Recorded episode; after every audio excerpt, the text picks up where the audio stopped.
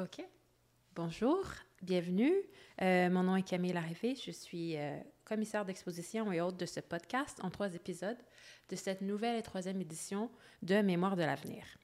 Euh, Mémoire de l'avenir est un projet d'art public mené conjointement par Art Urbain Montréal et Art Souterrain, commandité par Publicité Sauvage au travers de la ville de Montréal.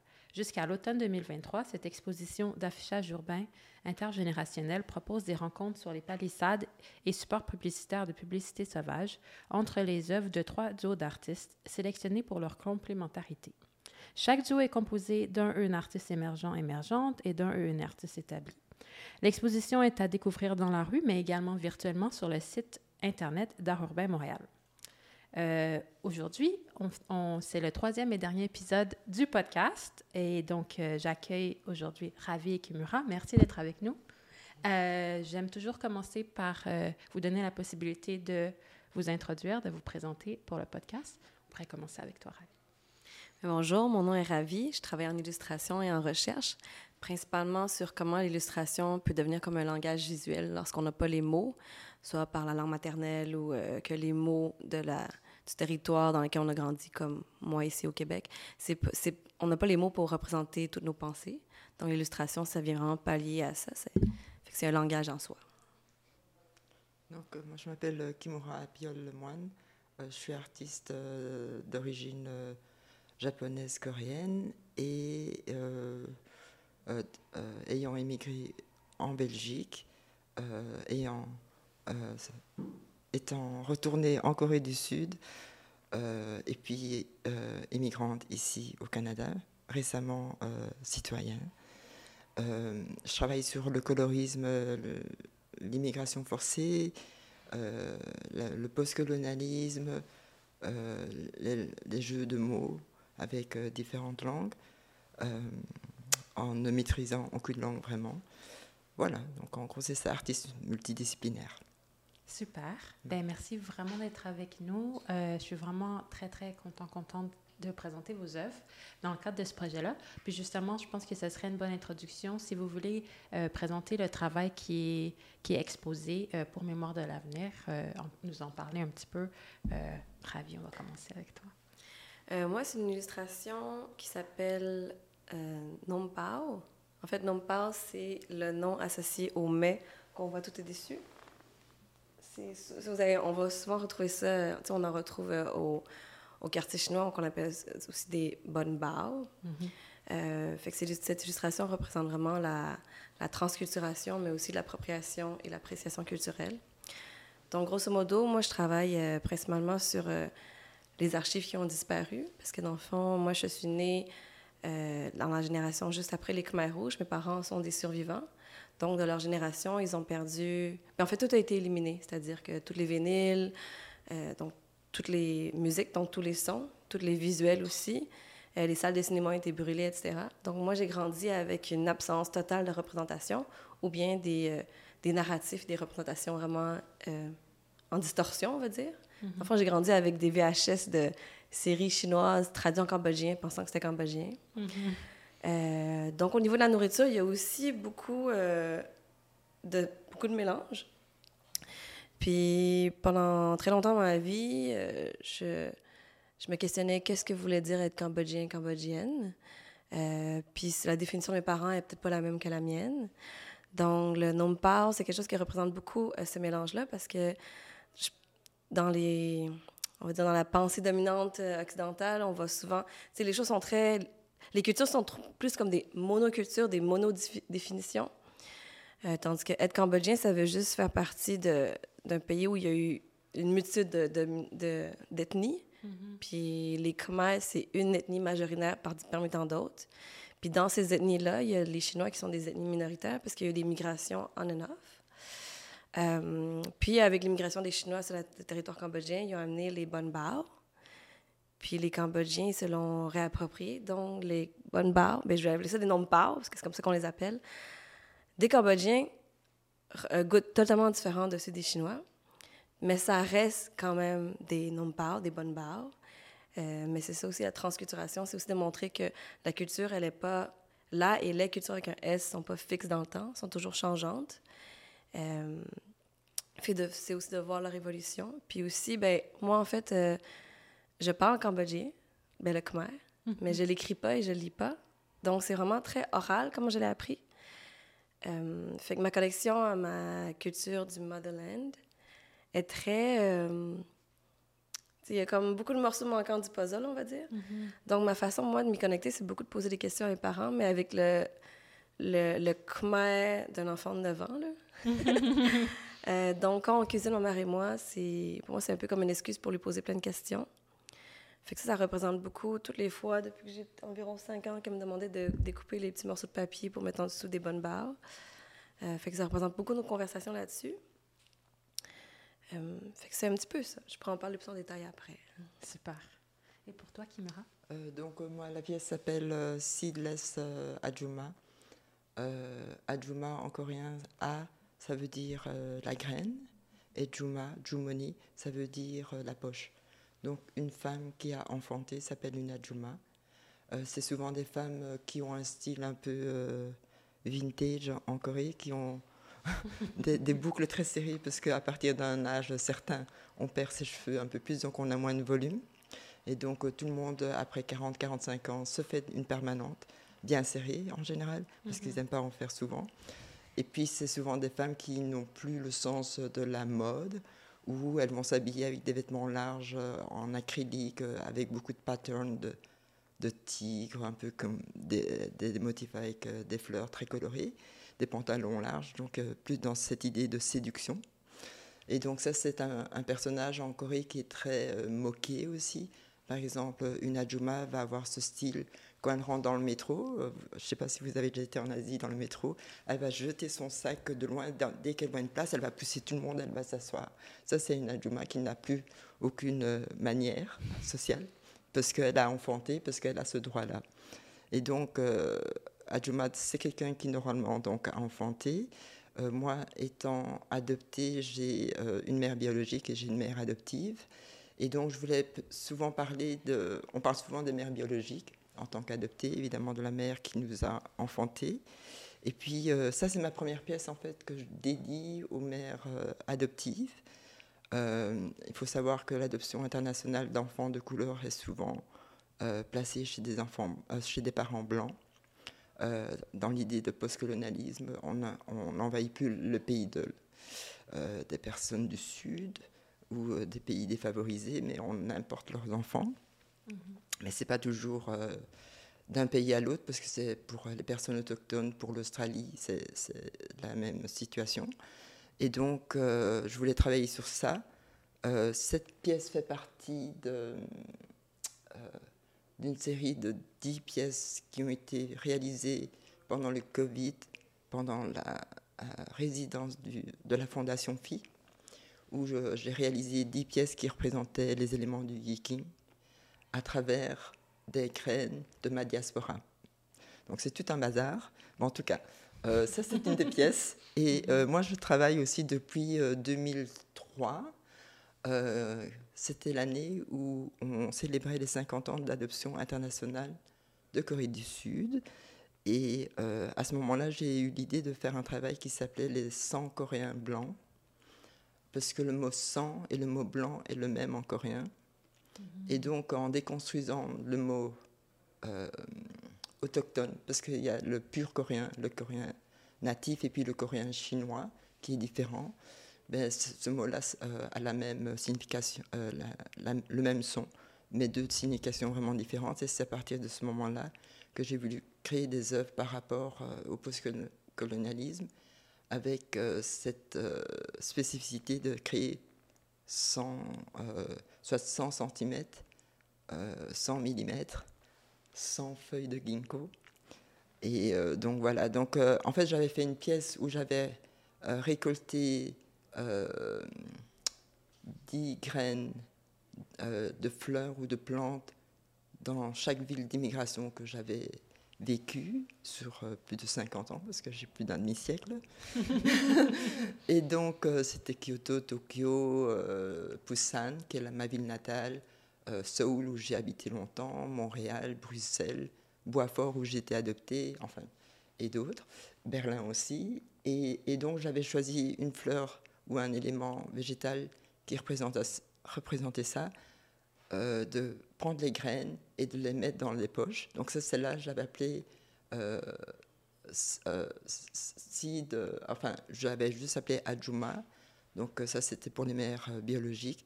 Et mhm. celle-là était en référence à ça, mis à l'opposé des, des, mères biologiques. Donc ça, c'est un peu le lien. Alors, c'est des feuilles que j'ai été euh, trouvées pendant euh, le Covid, évidemment. Et euh, c'était au parc de Trumont. Je savais qu'il y avait un ginkgo là. Donc, c'est aussi, ils n'étaient pas partout, c'était pas aussi populaire que, que maintenant, je pense. Et aussi, c'était de trouver 100 feuilles en, en, 100 minutes. Je m'étais donné en 100 minutes, je dois sélectionner 100 feuilles. Donc ça, c'est aussi un peu le stress de, faire euh, la restriction du temps, euh, et puis de les sélectionner, les mettre dans des pochettes, et les pochettes sont de 10 cm sur 10 cm, donc en tout ça fait 1 mètre. Et ah. après, de, euh, en sachant que ça allait changer de couleur, de les scanner, les répertorier, et puis d'avoir une version digitale comme une version réelle, mhm. physique.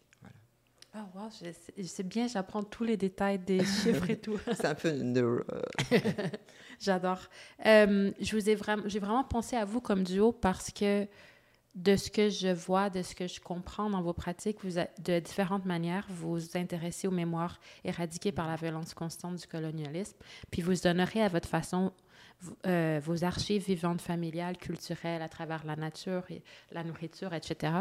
Euh, j'aimerais ça que vous parliez un petit peu plus de vos, de vos pratiques artistiques, puis pourquoi vous travaillez sur le sujet des mémoires en général, puis des archives aussi, comme tu mentionnais, euh, Ravi. C'est une grosse question, mais j'aimerais qu'on rentre un peu plus dedans. Je sais pas par où commencer. ben forcément, moi, comme j'expliquais tantôt, euh, mes deux parents, ils ont traversé le, régime des Khmer rouges. Donc, avant que, les Khmer avant que le régime s'installe, ils avaient... C'était adolescents, ils avaient peut-être 14, 14, 14 à 19 ans. Euh, puis, euh, bref, je pense que vu quelque chose comme ça, à cet âge-là, ça, ça, amène beaucoup de choses. Mm-hmm. Puis ensuite, Bref, je pense, je pense pas qu'ils se sont posé des questions après euh, comment on va faire pour léguer tout ça à nos, à nos enfants. Puis aussi, euh, je pense pas non plus qu'ils avaient euh, des, des, références physiques sur quoi se pour faire la passation. Comme on, ils n'avaient pas de vinyle, ils n'avaient rien. Donc, je pense que moi, j'ai toujours vécu avec un espèce de gros point d'interrogation dans la face. Genre, je comprenais.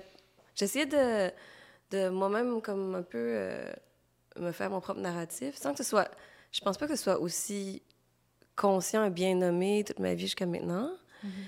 Euh, euh, fait que je pense qu'il y a toujours, euh, sans savoir pourquoi, l'espèce de d'inquiétude ou d'incertitude si les souvenirs que j'ai dans la tête sont en distorsion ou sont... Ben, je sais qu'ils sont réels, mais est-ce que la façon que je les mets ensemble pour en faire une histoire, est-ce qu'ils représentent vraiment mon histoire, celle de mes parents, puis est-ce que, à quel point la mienne est connectée à celle de mes parents? Donc, en gros, comme tu peux voir, c'est juste des questions, pas de réponses. Euh, donc, c'est ça. Puis aussi, quelque chose que j'ai réalisé vraiment récemment, c'est que ma mère, sans que ce soit vraiment conscient, c'est quelqu'un qui, qui cherche à vraiment produire des, euh, des archives de notre famille. Fait que, par exemple, quand je suis née en 87, elle a acheté la première caméra 35 mm, à l'époque, c'était super cher, avec le zoom et tout. Fait qu'on a tout le petit kit. Euh, fait qu'elle tenait vraiment à prendre plein de photos de nous. Puis après ça, quand il y a eu les, les caméras, euh, comment ça, les caméras vidéo là, pour VHS qui font genre ça de grosseur, elle en a acheté un, puis elle filmait tout, tout, tout, tout, tout. Euh, puis, fait qu'on on a grandi pas mal. On, regardait souvent ces images de VHS-là. Elle les a même remis en DVD après. Mm-hmm. Puis aussi, elle avait un de ses hobbies, pas de ses hobbies, mais tu sais, ma mère, mes parents travaillaient en couture. Donc, euh, dans, pour faire passer le temps, comme, comme nous, on écoute des podcasts, ben à l'époque, elle écoutait des, des séries VHS chinois qui, qui étaient traduits en cambodgien. Fait qu'elle les faisait jouer, jouer. Fait que moi, j'ai grandi avec ça. C'est comme des K-dramas, mais des mm-hmm. années 90, mm-hmm. version cambodgien et chinois. Euh, fait que, dans le fond, il y avait un club vidéo ici à Montréal, au Chinatown, et un autre à Jarry. Non, pas au Chinatown, excuse-moi, à Jarry. Mhm. Fait que ma mère, elle allait souvent louer ça. Puis, elle revenait à la maison, elle les enregistrait. Je pense même pas que c'était légal, mais les copyrights à l'époque, on en parlait pas. fait qu'on avait comme... On a comme 1000 VHS des séries dans le sous-sol qu'on re-regarde. Puis c'est aussi comme ça que j'ai appris à parler cambodgien avec des mots plus profonds que chaudron, lait, pipi. Euh, puis après ça, quand il y a eu la machine DVD, ma mère, elle les a recopiés sur DVD. Fait qu'il y a vraiment ce truc euh, que ma mère, elle a, là, cette habitude-là. Processus des archives qui Oui. continue, continue, continue. Mais, mais sans le côté euh, Sans intellectualisation, comme les artistes ont fait, sans Mhm. l'écrire. C'est juste comme dans ses habitudes à elle, sans non plus qu'elle se dise Ah, c'est. C'est ma façon à moi de me réapproprier mon histoire. Comme, il n'y a rien de tout ça, c'est juste comme un de ses hobbies. là. Mhm. Puis je pense que j'aime que ce soit fait de façon aussi légère. Fait pour moi, l'illustration, c'est euh, une façon, pour moi, je pense, de mettre la main à la pâte à ma façon de faire ça. Puis en fait, mon background à moi, il est en peinture et sculpture. Après ça, j'ai travaillé dans le communautaire, en recherche, en géographie. Fait que là, quand je suis retournée à l'illustration, c'est juste parce que c'était comme plus facile, t'as pas besoin de louer un atelier, etc. Fait pour moi, les images, euh, c'est une façon pour moi de parler des choses que j'arrive pas vraiment à parler. Ou qu'il n'y a, pas- a pas de mots pour ça. Euh, Il y a ça, puis il y a aussi le fait que, comme, moi, je suis née en 87, donc j'ai grandi dans, une, dans, dans une époque euh, très différente d'aujourd'hui, là, où Oui. il y avait, tu sais, colorblind all the way. Mhm. Euh, on parlait pas de race, on parlait pas d'ethnie, on parlait de... Il y avait, il y avait peu d'outils, je pense, pour pouvoir se renarrer sa propre histoire, puis comme détenir... il y a- on, on dé- tu sais, les personnes concernées par différentes oppressions, on détenait pas du tout d'outils, tu sais, de vocabulaire lié à l'histoire, rien, là. Euh, donc, je pense plus, depuis comme l'âge adulte, je pense plus récent, je fais des propres recherches de, mon côté. Puis j'ai vu en fait les, couches de confusion qu'il peut y avoir euh, euh, selon notre identité. Puis la mienne, c'est que pendant longtemps, moi, j'ai, je, je me suis beaucoup référée au, comment dire, au narratif que ben, je suis une enfant d'immigrants, donc euh, ben, oui, j'ai vécu beaucoup de racisme, mais mes parents aussi, etc. Puis avec mes recherches, j'ai vu que tu sais, mes parents aussi, quand ils sont arrivés, dans les années 80, euh, ça faisait partie d'un, programme pour aussi comme euh, invisibiliser les, les voix de personnes autochtones qui étaient déjà en train de, de partir un mouvement pour euh, défendre leur, leur territoire. Fait que avant les années 80, les Asiatiques n'étaient pas du tout aussi, bien, aussi entre guillemets, accueillis. Fait que dans début 80, c'est là qu'il a commencé les premiers programmes un peu pour, pour ben, redorer un peu l'image des Asiatiques par la- la- les, les amener au, au level de minorité modèle. Puis mes parents font partie de ça. Donc mes parents, ils ont pu profiter des programmes de... des cram- programmes, on va dire, d'insertion sociale. Mhm. Euh, par exemple, quand ma mère est arrivée avec sa famille, ils ont été, ils sont arrivés à Montréal avec l'avion, puis pop, ils ont été envoyés à Saint-Raymond-de-Portneuf dans une famille d'accueil. Puis, euh, puis, euh, puis c'était l'église avec les sœurs avait organisé plein de levées de fonds avec tout le monde du village pour accueillir cette famille-là. Euh, puis ma mère elle a des bons souvenirs là, elle, elle a gagné une- elle a gardé une bonne relation avec eux. Mais tout ça pour dire que comme je peux en parler des heures, fait que je vais m'arrêter là, mais tout ça pour dire que je pense aussi que l'expérience que les parents ont eue, qui était une expérience qui peut... Eux autres, ils- je pense qu'ils décrivent ça comme quand même positive, la façon... La, la transition, là, dans la famille d'accueil. Euh, ben, ça va dépendre... C'est jamais séparé, je pense, des, des agendas politiques qui sont plus larges. Puis maintenant, je commence à... Je veux m'informer beaucoup plus sur, like, how... What it is to be a settler of color. Mhm. Puis les conversations de l'antiracisme doivent aussi sortir de ce narratif euh, de vase clos, là. Mhm. Euh, fait que c'est pas mal ça qui m'intéresse. Puis là, on voit l'illustration, mais euh, j'essaye, euh, là, j'aimerais s'en retourner en peinture et sculpture. mais Ça, ça Oui, a ok. discuté après. Ah, super. Et pour toi, Kimura? Euh, ben, pour moi, euh, à cause de mon... ex- Enfin, à cause, je ne vais pas dire grâce non plus, mais avec la circonstance de ma situation d'adopter interracial et international, je pense que, euh, ayant été euh, adoptée dans la première vague des adoptés euh, internationaux en Belgique, donc c'était 69, je suis arrivée dans le deuxième avion, j'étais la cinquième ou sixième personne adoptée euh, en Belgique. Euh, on était tous dans la même école, Donc, moi, j'étais à l'école avec d'autres Coréens adoptés. dans ma famille, on est trois autres Coréens adoptés. C'était comme on achetait un caniche ou on achetait un, il y avait des marques qui étaient meilleures que d'autres, des races qui étaient meilleures que d'autres. Mais en tout cas, nous, on, euh, euh, était les plus blancs dans les adoptés internationaux, parce qu'il y avait les Vietnamiens, mais ils étaient un peu trop basanés.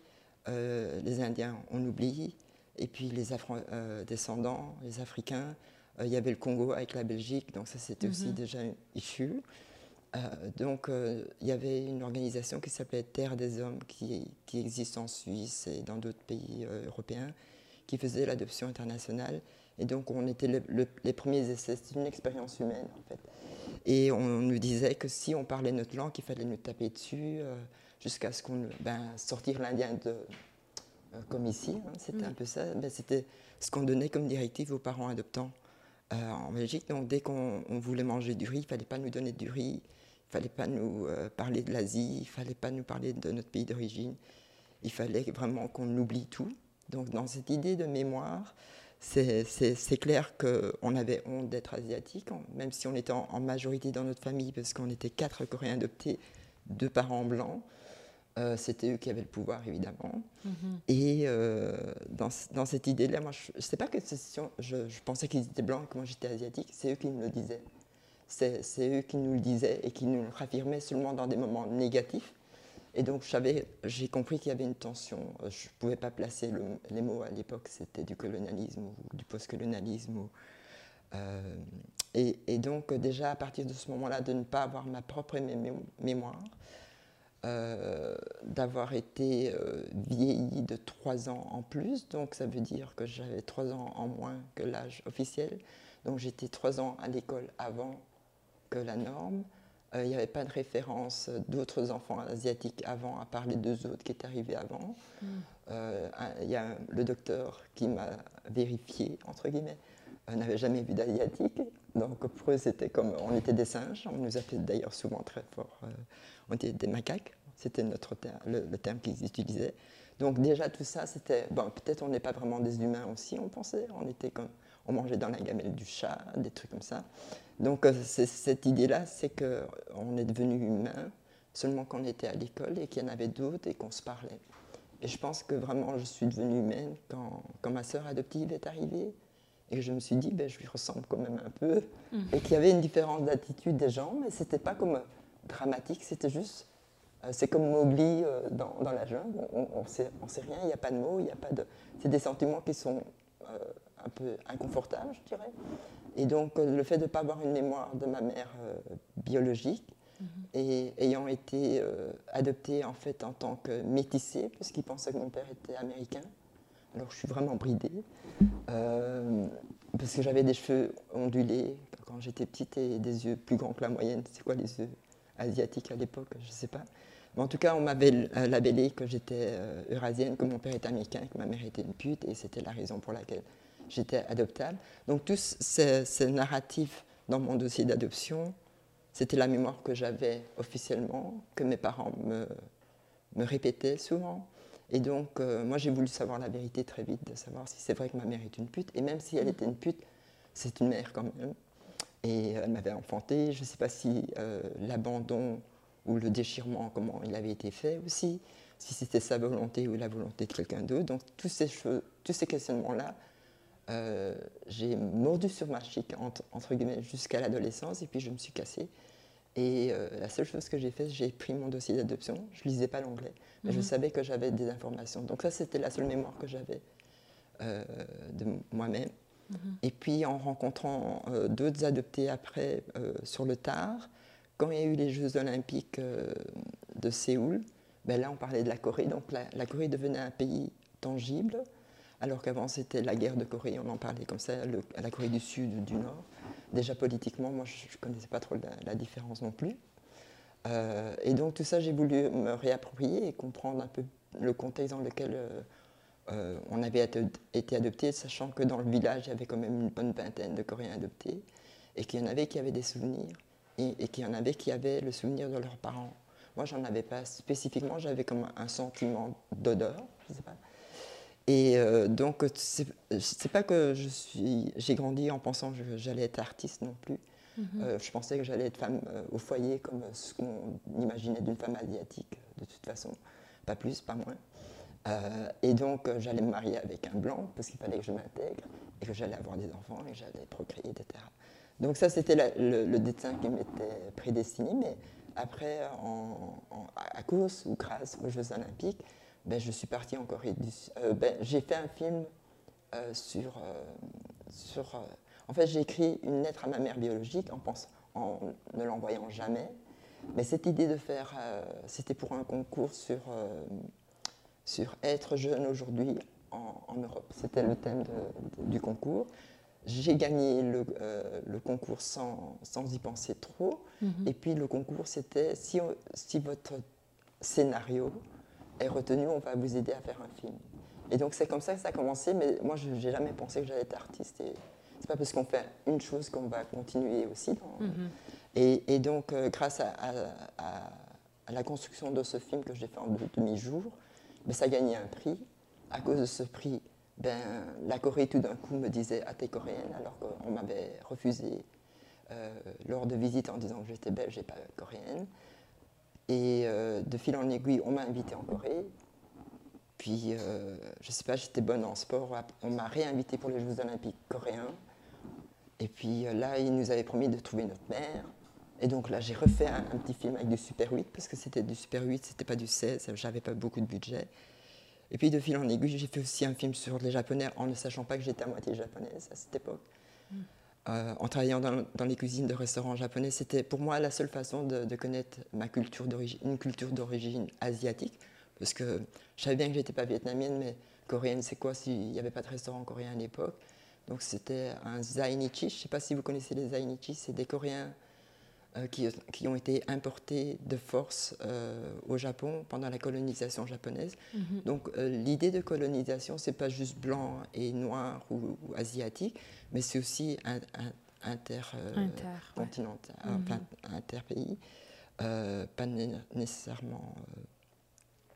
Et donc, en fait, c'est la raison pour laquelle j'ai été adoptée, c'est parce que mon père est japonais. Et ça, j'ai appris bien plus tard. Mais donc, de construire euh, mon travail artistique à travers ça, avec trois petits films, c'était pas ça qui allait me, mhm. euh, me faire euh, rendre artiste. Moi, j'ai traîné sur les bancs d'école à faire des lettres, du lettering. C'était ça ma, passion. Je voulais inventer des, alphabets incroyables que personne ne comprendrait, que seulement moi j'allais comprendre. Et ça, c'est marrant parce qu'avec le coréen, c'est un alphabet, c'est pas des idéogrammes. Et donc, à l'époque, j'avais une tante qui habitait Nunavut qui était belge d'origine, lié à ma famille d'adoption, qui nous envoyait des alphabets euh, du Nunavut et qui ressemblaient à la sténo. Donc pour moi, je dis, je vais apprendre cette langue-là, etc., parce que personne ne va le comprendre ici, en Belgique, en tout cas, ici c'était la Belgique. Et donc cette idée de, lettering et de langage un peu codé, mhm. j'avais déjà ça en tête. Et c'est ce qui m'a permis aussi alors de, m'intéresser aussi, euh, ayant grandi avec les clips vidéo de MTV, etc., de raconter des histoires courtes en moins de trois minutes, mais qui aient du punch, etc. Et c'est ça qui m'a un peu construit. Euh, mais après, quand je, suis partie vivre en Corée, ben, là, j'ai appris de la calligraphie euh, asiatique et euh, abstraite parce que je ne savais pas écrire le, sino-coréen. Mais j'ai appris le coréen, le, lettrage, et puis j'ai joué avec ça, avec des, idées pop art. Mm-hmm. Et j'ai développé ça, et puis finalement, euh, les Coréens détestaient ou aimaient. Donc euh, j'ai eu plein de, critiques par rapport à mon travail artistique en Corée. Donc être asiatique en, dans son pays d'origine, c'est différent que euh, mhm. d'être occidental dans un pays asiatique. Et donc là, j'en ai bien bavé, je pense aussi. Mais c'est ce qui m'a permis aussi avancer et aussi à, à contourner le système classique d'être artiste en Corée parce que j'appartenais à aucune euh, institution, euh, par exemple université où on doit obéir d'une certaine façon, les aînés, etc. Donc j'ai appris un peu la, culture et les us et coutumes sur le tas, ce qui m'a permis aussi à me développer. Euh, mais j'ai fait seulement de, la calligraphie et après il y a eu Internet. Après Internet et les ordinateurs, ben, j'ai commencé à faire du travail digital parce que j'avais pas d'argent pour me payer un studio mais je faisais tout sur mon ordinateur. Et puis s'il fallait imprimer en grand, c'était faisable. Et Ah donc, oui. cette idée aussi de comment est-ce qu'on garde les archives, comment est-ce qu'on peut garder nos œuvres d'une façon autre que juste physique, euh, sachant que je n'avais pas de droit pour rester en Corée non plus. Ça, c'est l'idée d'immigration, c'est de ne pas avoir ses papiers, d'être pas. C'est pas, j'étais pas illégale, mais j'étais pas légale non plus. Donc, euh, en Corée, j'ai plus développé mon travail euh, de- d'activiste, de, militant pour les droits des adoptés qui reviennent en Corée. Et après, euh, c'est en Corée aussi que j'ai découvert que j'étais homosexuelle, ce qui n'est pas la meilleure chose, évidemment. Mais donc, euh, étant un late bloomer dans, dans ma fin vingtaine, euh, j'en ai encore plus bavé à cause de ça. Et donc, après ça, ben, j'ai décidé de venir à Montréal. Et là, j'ai repris un, un cours de vidéo et j'ai j'ai développé plus mon travail de vidéo. Mais, et là, c'est vraiment à cause du Covid que je travaille la nature, parce que je déteste la nature. Je, je déteste les chalets, c'est pour ça que j'ai pas de girlfriend ici. parce que ici, la nature, c'est le... C'est les chalets. ici. Oui, ici, je trouve que Montréal, c'est déjà très, très vert, très nature. euh, donc, euh, j'ai appris, à, à- après presque 20 ans, j'ai appris à apprécier euh, les jardins dans les rues. Hmm. Et donc, à développer ça à cause du Covid. Mais j'aurais jamais fait ça avant le Covid. Ah oui. Jamais, non. Mais c'est vrai que quand je regardais ton travail, cette, série-là, c'était une des seules qui avait vraiment la nature d'une façon très comme euh, euh, présente, euh, Oui. littérale. Oui. C'est oui. la première fois que je travaillais ça. Ah oui, Ah, ok. ah ouais, parce qu'avant. Euh, pour continuer un peu sur les archives, pour moi, dans ma pratique de commissaire, les archives dans l'espace public, c'est important. Donc, euh, pour moi, avoir des, les œuvres dans l'espace public comme ça, qui, peut pas, qui est très éphémère, mais qui peut être une archive avec laquelle on... qui prend, qui prend une autre forme, en fait. Euh, ma question aussi, c'était, en fait, euh, quel est votre sentiment par rapport à imaginer ces, ces œuvres-là dans l'espace public, comment vous imaginez les gens qui réagissent? Quel est votre rapport un peu à imaginer votre travail dans l'espace public où finalement on a un rapport à la mémoire, aux archives qui peut vraiment se transformer, ou est-ce qu'on n'a peut-être pas le même contrôle que quand on fait notre travail chez soi ou qui est présenté dans un autre contexte? Moi, c'est quelque chose qui m'intéresse, puis je me demandais c'était quoi que vous pensez par rapport à ça. Hum, ben moi, tout le travail que je fais en illustration jusqu'à maintenant, c'est. Il y a une bonne partie que c'est dans la rue, déjà. Parce que la partie qui n'est pas dans la rue, c'est dans le milieu de l'édition. J'ai travaillé en livre jeunesse, livre grand public. Fait que ça se retrouve dans les bibliothèques, chez les gens. Puis l'autre moitié, c'est beaucoup des campagnes de sensibilisation antiracistes et féministes que j'ai fait. Fait qu'il y en avait, euh, il y en avait dans le métro, P9 et Joliette. Euh, C'est pas dehors, mais il y a un passage, il y a un fluide, Oui. tu sais, comme il y a- il y a un flux, voyons, un flux de personnes qui passent. Euh, sinon, c'est aussi des, ben, les campagnes de sensibilisation. Il y en a beaucoup qui voyagent à travers des cartes postales, etc. Fait que moi, ça voyage déjà beaucoup. Euh, puis c'est le fait qu'une image voyage, c'est une des raisons pourquoi j'ai voulu aller en illustration. Euh, parce que, comme j'ai dit, moi, mon background d'études, euh, avant, avant, j'en ai tellement fait différent. C'était en peinture-sculpture. Donc, forcément, les gens qui nous guident à l'école nous amènent à approcher les musées, les galeries.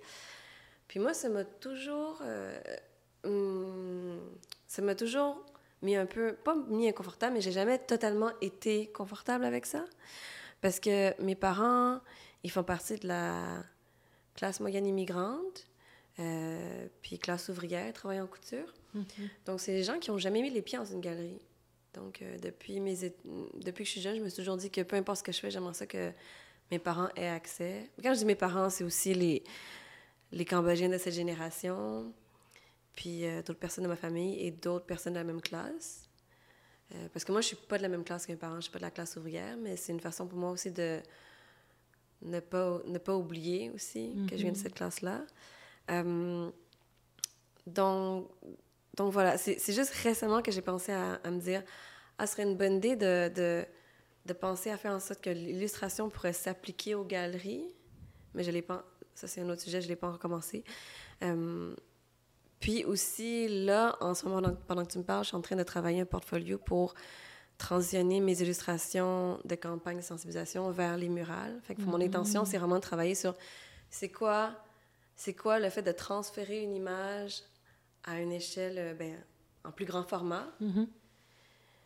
Puis c'est quoi aussi le fait d'amener un message sur les, dans l'espace public? Donc, quelles sont les discussions publiques à avoir? Ouais. Puis les frictions à inviter aussi. Mhm. Euh, parce que forcément, on est tous différents, on n'a pas les mêmes opinions. Euh, fait que pour moi, les images, c'est vraiment une façon de poser des questions. Comme par exemple, quand on voit cette image, c'est sûr qu'il va y avoir plein de, euh, de débats. Je pense qu'il y aura des Cambodgiens qui vont faire mais pourquoi la première illustration, c'est même pas un mec cambodgien, c'est un mec chinois Puis les Chinois vont faire Oui, mais le nom de parle, c'est pas chinois. Votre version, c'est pas chinois. Mais le but, c'est ça c'est c'est- justement de faire en sorte d'obliger les gens à discuter. Ouais. Euh, fait quand tu m'as approché pour, le, pour ce placard au mur, j'étais comme, Mais mon Dieu, c'était dans mes plans dans les prochaines années. Donc, euh, c'est parfait. Puis euh, quand tu m'as approché aussi pour euh, que ce soit en binôme avec Imura, j'étais vraiment contente parce qu'on suivait déjà nos, nos Ouais, travaux. Parce que je m'intéresse beaucoup, oui, aux archives, mais aussi je questionne comment les archives sont déconstruites Mhm. par l'autre, like the other Mhm. The other person. Puis aussi, il y a une différence entre les archives qui sont nationales, qui sont administrées, qui sont structurées et institutionnalisées, versus euh, les objets qu'on accumule qui forment nos archives. Fait que je pense que les, les narrer comme les, les archives officielles, c'est aussi une façon de comme créer des monos-histoires, là. Euh, fait pour moi, l'illustration, c'est vraiment un, un peu une excuse pour comme amener plus facilement ces, ces, ces discussions-là euh, dans la culture populaire. Là. Mhm. Parce que dans la culture populaire, on n'aime pas, je pense, les, les discussions euh, trop compliquées parce que ça passe pas bien. Mhm. On aime amener des réponses. Puis moi, je m'intéresse beaucoup à la culture populaire parce que ben, mes parents, même si euh, tous les, les vinyles euh, cambodgiens, la musique, tout a été brûlé, ben, y- on ne sait pas pourquoi il, il reste quand même beaucoup de musique de la pop culture qui a été retrouvée, des, des vinyles vraiment usés qui ont pu retrouver une ou deux chansons à l'époque. Ils ont été transformés en cassettes, puis après ça, ils ont été transformés en, en CD. Puis là, les, quand les premières portes à l'international ont ouvert en 92, non, en 94, 92, mes parents ont été visités en 94. Là, tous les Cambodgiens de l'époque ont ramené tous les CD. Fait que là, c'est drôle parce que c'est tous des remakes de cette musique-là. Euh, donc, la pop culture, elle, elle, elle est vraiment importante parce que c'est aussi ce qui rassemble les gens. Puis aussi, ben, les, les artistes ont été tués par les Khmer rouges parce que les artistes de la pop culture ont le pouvoir de, de rassembler les gens. Mhm. Donc, pour moi, que ce soit, oui, la pop culture, euh, puis que ça se retrouve dans la rue, ce sont des éléments vraiment de base dans la création. Puis aussi, quand je réfléchis à, à qui je parle, à qui je fais ça, qui- quel est mon, mon auditoire. Fait que c'est- pas mal ça. Mhm. Et pour toi, Kimura? Euh, ben, moi, je pensais pas que mon travail allait déjà être euh, présenté. Euh, ben, comme moi, je suis plus dans, dans la vidéo di- do it yourself, là, DIY. J'ai pas cette idée que beaucoup de gens vont le voir. Et là, je me dis, ben, peut-être les gens pe- penseront que c'est un art, donc ils vont même pas passer, euh, se poser de questions. Euh, c'est vrai que c'est pas explicite et c'est plus comme conceptuel ce Mhm. travail. Mais euh, je ne sais pas s'il y aura une curiosité pourquoi ces feuilles sont bien placées comme ça, Mhm. euh, pas en désordre ou quoi que ce soit. Donc c'est plus peut-être ça va déranger l'idée de ce qu'est la nature, euh, c'est-à-dire euh, normalement un peu brouillon ou un peu libre. Et là c'est pas très libre comme, comme image. Mhm. Donc, mais par exemple avec Art Souterrain, j'avais soumis plusieurs fois. Bon, on m'a refusé plein de fois évidemment. Mais moi je voulais absolument exposer dans le quartier chinois Oui. En travaillant sur l'adoption internationale. Et euh, finalement, le euh, une fois, j'ai été quand même sélectionnée. Et euh, quand j'ai été sélectionnée, on m'a mis dans une galerie. Et je me dis, oh pu- Non. purée, Euh, pourquoi je suis dans une galerie et pas dans le quartier chinois? Parce que ça parlait d'adoption internationale, mais inversé, c'est-à-dire que les Blancs étaient adoptés par des Coréens. Et on avait fait une série avec euh, Kim Waldron. Mhm. Kim Waldron, qui est une grande photographe ici, et euh, qui s'appelle Kim. Donc on l'avait appelé Kim Kim parce qu'on l'a l'avait fait adopter par une famille qui s'appelait Kim. Donc c'était ça le projet. Mais finalement, c'était dans une galerie, donc euh, les gens n'ont pas pu le voir. Et c'était des photos qui représentaient des photos qui sont souvent euh, qui illustrent les, les- les articles sur l'adoption réussie où on voit le, papa, la- euh, la- les, les enfants adoptés, puis tout comme une, vie de famille normale, c'est-à-dire on cuisine ensemble, on mange ensemble, on prend le café ensemble. Je lui enseigne le piano, des trucs comme ça, des trucs très gentils. Et donc on avait joué le jeu, on avait trouvé une famille coréenne. Et pour moi, donc c'était euh, c'était mon rêve de pouvoir exposer à l'extérieur, cette mhm. idée-là. Donc c'est tombé à l'eau, mais là, euh, je ne sais pas ce que ça va donner. Je ne serai même pas là parce que je serai euh, en Corée. Mais j'espère que j'aurai des retours. Et j'espère que les gens vont faire des selfies. c'est tout ce que je veux. Comme ça, c'est une passion aussi de, de voir un peu euh, avec le hashtag de art urbain Montréal, c'est ça? Art urbain Montréal. Donc, home, moi j'appelle ça. Ouais. Et, euh, et, donc, euh, de voir comment les gens vont réagir, s'ils ont une réaction. Mais moi aussi, c'est surtout pour avancer. Euh, souvent, on, parle souvent des traumas des, des adoptés, évidemment, des interraciaux, de, de l'idée d'abandon, etc., des traumas qui sont liés à ça. Et, mais on ne parle pas souvent des traumas des, mères biologiques, souvent qui, qui n'arrivent pas à avoir des enfants mm-hmm. et qui ont aussi un trauma de c'est pas question de réussir, mais c'est ce que la société dit. Une réussite, c'est quand on peut avoir un enfant, c'est on est une vraie femme. Mhm. Et toute cette idée ce discours autour de ça, et puis le choix de vouloir avoir un enfant ou pas, euh, en sachant que dans les années 70, c'était surtout euh, d'un côté humanitaire, peut-être les années 80 aussi, mais après, c'est comment est-ce que la, la, reproduction ou créer une famille est possible aussi qu'est-ce que et de aussi penser à la famille queer Mhm. Euh, avec euh, tous les divorces qu'il y a eu euh, dans les années, je pense, 80, 90, mais non, un enfant sur deux, leurs parents sont divorcés. Comment recréer une famille composée et pourquoi l'adoption internationale ne peut pas être une famille composée internationale. Et donc de repenser, et moi étant queer, de repenser à ça, un ou deux ou trois parents, it comme un, proverbe africain dit, it takes a village mhm. to raise a kid, pour faire grandir un enfant ou éduquer un enfant.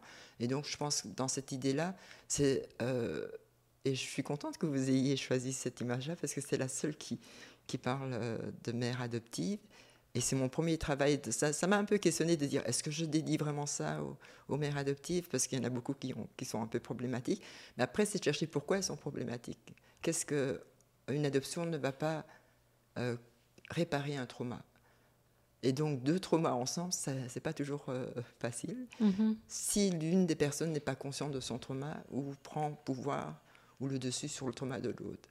Et donc, c'est, moi, c'est de questionner un peu cette société-là, de dire euh, tout le monde a des traumas, euh, mon trauma n'est pas mieux ou moins bien, mais on travaille ensemble et on a besoin de chacun pour se réparer.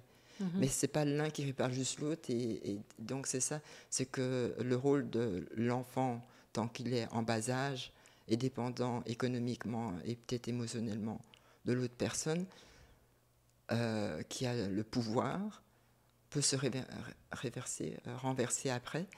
Et euh, donc de questionner ça, mais aussi de demander aux, mères adoptives, presque lapsus, de, de faire peut-être leur devoir psychologique ou thérapeutique par rapport à leur propre bibite et pas de penser que parce qu'elles sauvent un enfant que tout va aller bien mm-hmm. et que euh, moi, je crois qu'une adoption réussie, c'est quand l'adopté adopte euh, les parents adoptants.